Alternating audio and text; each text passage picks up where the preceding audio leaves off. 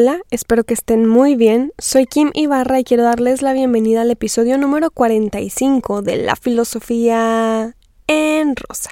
Antes de platicarles sobre el tema de hoy, quiero agradecerles mucho que escuchen mis episodios y los compartan con más personas para que todas y todos se enteren de más cosas filosóficas. Justamente el episodio de hoy, como ya vieron el título, se llama Educación Universitaria y voy a platicarles distintas cosas que suceden al estudiar filosofía, el campo laboral de esta profesión, por supuesto, mi experiencia antes, durante y después de la universidad, porque recibo constantemente preguntas de muchísimas, muchísimos de ustedes que les interesa estudiar filosofía y no saben si hacerlo de manera autodidacta o entrando a la universidad. Y claro, evidentemente les platicaré lo que significa para mí la educación universitaria. Así que empecemos con el episodio de hoy. En el primer episodio de este podcast yo les platiqué que vivía en La Habana, Cuba porque bailaba ballet clásico. Hoy, si tuviera que concretar mi vida en una palabra sería disciplina. Bailando ballet aprendí muchas cosas para la vida y eso me sirvió en la universidad, pero sinceramente a mí no me interesaba ir ahí, solo quería bailar.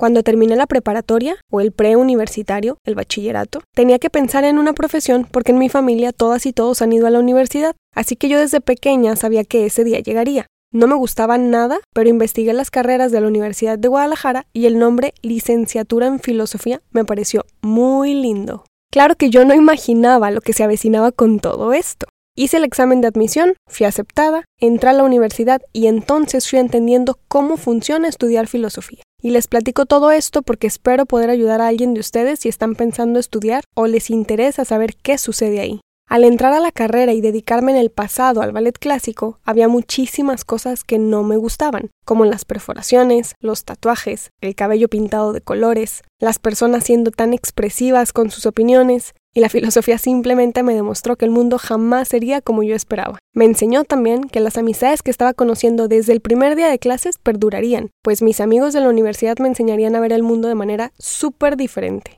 ¿Qué pasa cuando una estudiante, un estudiante de filosofía, comienza a cambiar física y mentalmente sus formas? Lo que pasa es que entramos viendo el mundo de una manera y luego nos encontramos leyendo muchísimas, muchísimos autores que nos hacen volver a valorar ciertas cosas. En mi caso, me di cuenta que había tantos libros por leer que jamás me alcanzaría la vida. Se siente un poco de desesperación aprender, porque entre más lees, entre más aprendes, entre más descubres, más vas enterándote de todo lo que te falta, de todo lo que ignoras, y más frustración se siente. Aquí es donde, en mi opinión, debemos pensar en qué estamos haciendo al estudiar filosofía, para qué lo estamos haciendo y qué queremos lograr al final. La filosofía tiene muchísimas cosas hermosas, pero también tiene un lado muy oscuro, muy fuerte, donde desgraciadamente algunas personas se pierden en los vicios. Es una carrera tan bonita, tan abierta, que para mí es como entrar a mar abierto donde podrás ver un paisaje hermoso, pero si te hundes, te pierdes. ¿Y cómo saber qué hacer? ¿Cómo saber hasta dónde? En lo particular, aquí fue donde entró mi experiencia del ballet clásico. Yo sabía desde el día uno que había entrado una carrera sumamente difícil, sumamente pesada. Tenía tantos libros por leer cada día sin entender absolutamente nada al principio que opté por dejar de bailar para concentrarme en mis estudios y sabía que por más difícil que fuera no podía no hacerlo. Ya había iniciado algo, ya me había comprometido conmigo misma, y aunque era muy difícil, realmente me estaba gustando demasiado.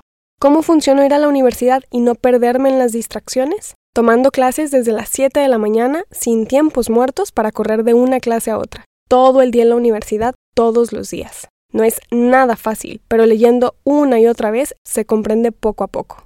No solamente en la filosofía, sino en todo lo que hacemos en la vida es necesario utilizar nuestras capacidades. Cada una y cada uno tenemos distintas habilidades y tenemos que aprender a mezclar nuestra racionalidad con nuestro empirismo. Es decir, te encuentres donde te encuentres, estés haciendo lo que estés haciendo. Si fuiste a la universidad o no pudiste, o no quisiste, si en este momento trabajas, estudias o no haces alguna de estas actividades, tienes un cerebro y ese cerebro tiene muchísimas capacidades que entre más trabajes más van a servir. La rata tiene que correr. Aparte de las capacidades que tienes para pensar, tienes ciertas experiencias vividas con las otras, con los otros, y ciertas experiencias que te hacen ya no volver a decidir algo o decidirlo otra vez. Cuando vamos por la vida pensando que todo es mental, que todo se resuelve con la racionalidad, un día topamos con pared y comprendemos que aunque podamos leer libros todos los días, si no experimentamos la teoría que leemos, no sabremos resolver muchísimos problemas y situaciones. Pero pasa lo mismo con el empirismo. Si solamente vivimos situaciones buenas, malas, divertidas, tristes y jamás nos detenemos a analizar qué estamos haciendo, qué queremos de eso, seremos en la vida como animalitos actuando sin racionalizar. Bueno, me atrevo a decir que un animal pocas veces cae en la misma trampa dos veces. En la vida, no solamente en la carrera de filosofía, tenemos que ser lo suficientemente inteligentes para saber hasta dónde. ¿Hasta dónde quiero experimentar alguna situación? ¿Hasta dónde quiero probarme a mí misma? ¿Hasta dónde seré alguien que quiere vivir con una experiencia y entrará mi razón a detenerme? ¿O hasta dónde pararé mi pensamiento para experimentar algo? Una persona inteligente sabe reconocer la diferencia entre libertad y libertinaje. Una cosa es que seas una persona libre, que te sepas libre en un estado de derecho con leyes, que te sientas libre de escoger con quién salir, con quién festejar, con quién estar en la vida. Y otra cosa es creer que la libertad te permite hacer lo que te da la gana sin responsabilizarte de tus consecuencias. Probar cualquier sustancia, hacer cualquier cosa con tu cuerpo, con tus emociones, con la bandera de que eres libre. No, no eres libre, eres libertina, eres libertino, abusas de tu libertad. ¿Y qué sucede cuando vamos a la universidad? La universidad en países como México es conocida culturalmente como aquella institución a la que debes ir para enmarcar un título de grado para entregárselo a quienes te educaron y pagaron tu supervivencia material. La universidad en países como México se conoce culturalmente como una mejor forma de conseguir un buen empleo, un ascenso, tener calidad de vida. Pero luego llegan personajes a nuestra historia que se encuentran en la lista de las personas más ricas del mundo y resulta que no han ido a la universidad. No, no, no, esperen. Y resulta que invitan a no ir a la universidad, mencionando que a veces es innecesaria. En países como México, la cultura popular jamás le apostará a la educación, porque en países como este, la universidad es una pérdida de tiempo y una pérdida de dinero. Pero eso lo dicen las personas que no han tenido la oportunidad o la experiencia de ir a la universidad para conocer otro punto de calidad de vida. Aquella persona que cree que ir a la universidad es perder tiempo, yo supongo que ya tiene un contrato con la muerte y sabe perfectamente qué día se va a morir, como para venir a decirnos al resto en qué se pierde el tiempo y en qué no. Si la universidad es una pérdida de tiempo y dinero, ¿por qué los países con gran calidad de vida tienen las mejores universidades del mundo? Inglaterra, Estados Unidos, Alemania, la universidad no es un momento que dura 3, 4, 7 años de tu vida para salir y hacer dinero como si fueras una fotocopiadora. La universidad te forma en pensamiento, estructura tu racionalidad para que salgas con teoría y entonces las experiencias las adviertas antes de que lleguen y las analices cuando se vayan. Eso si vas a la universidad consciente de aprender para la vida. La filosofía me enseñó que la calidad de vida no es dinero, no son billetes, es valorar lo que sabes, utilizar tu conocimiento a cambio de trabajo para tener una vida cómoda. La filosofía me enseñó a trabajar para ser una mujer independiente, que utiliza sus conocimientos para tener dinero para comprar lo que yo considero que aumenta mi calidad de vida. Y como siempre se los digo, no tienen que ver la vida como yo.